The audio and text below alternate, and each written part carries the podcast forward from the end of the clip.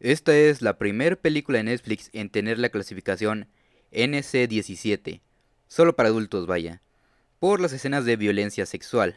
Por no decir hacer el delicioso pero sin permiso, de forma muy explícita. No quise decir la palabra como tal por si me bajan el episodio, no se hagan pendejos, ustedes saben a cuál palabra me refiero.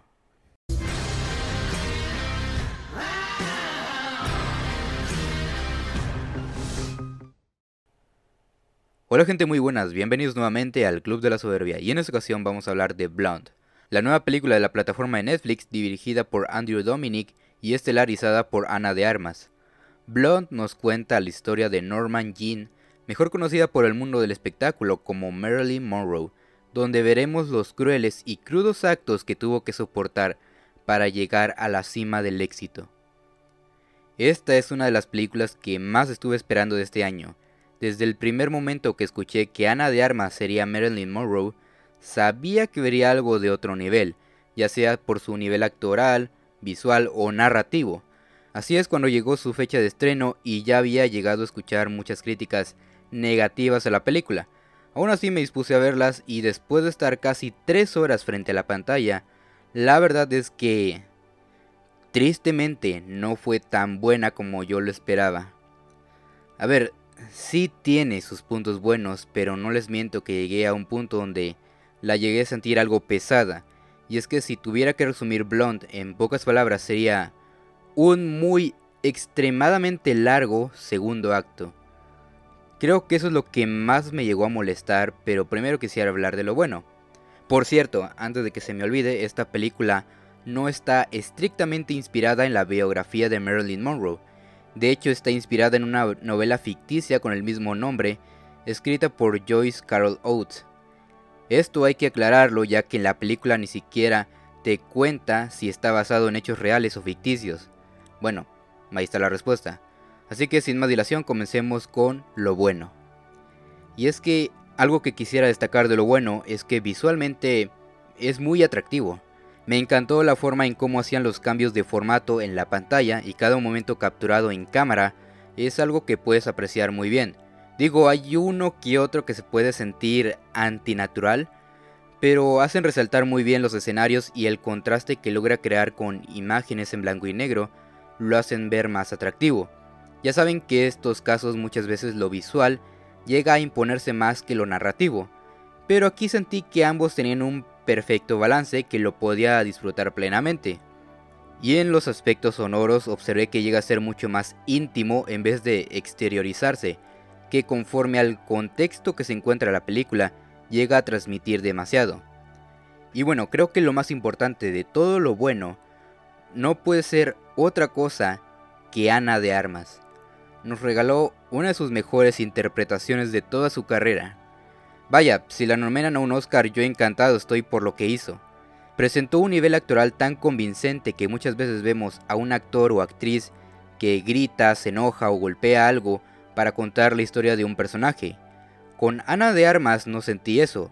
Eh, bueno, sí lo llegué a sentir, pero no fueron esos puntos clave de lo mejor de ella.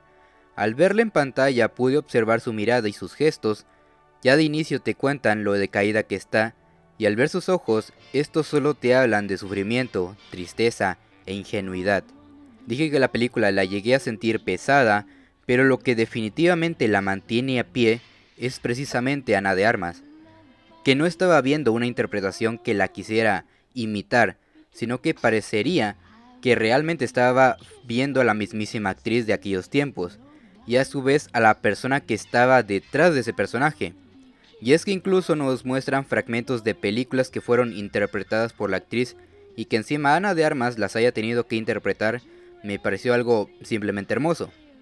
Ahora, en cuanto a lo malo, hay decisiones que en lo personal lo sentí demasiado dudosas cuando se trata de exponer los abusos o la sexualización de la industria.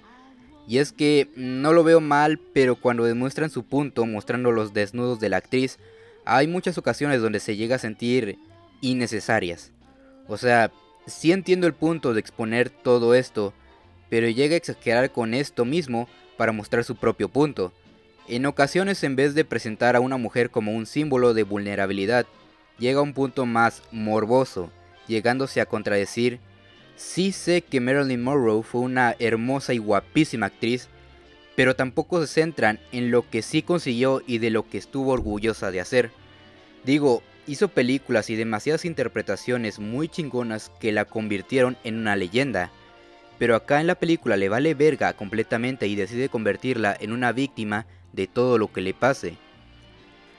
Ahora, para aclarar lo que dije en un inicio, mencioné que la película la sentí muy pesada. Y eso se debe a que tiene un segundo acto demasiado largo, que cansa y me hace preguntar, ¿cuál es el propósito de estar mostrándonos esto en repetidas veces? Y es que parece que la película no llega a tener un tercer acto. El primero es ver a Norman Jean en sus años de infancia con su madre, que no dura nada. Luego aparece todo el segundo acto, que llega a ser muy repetitivo.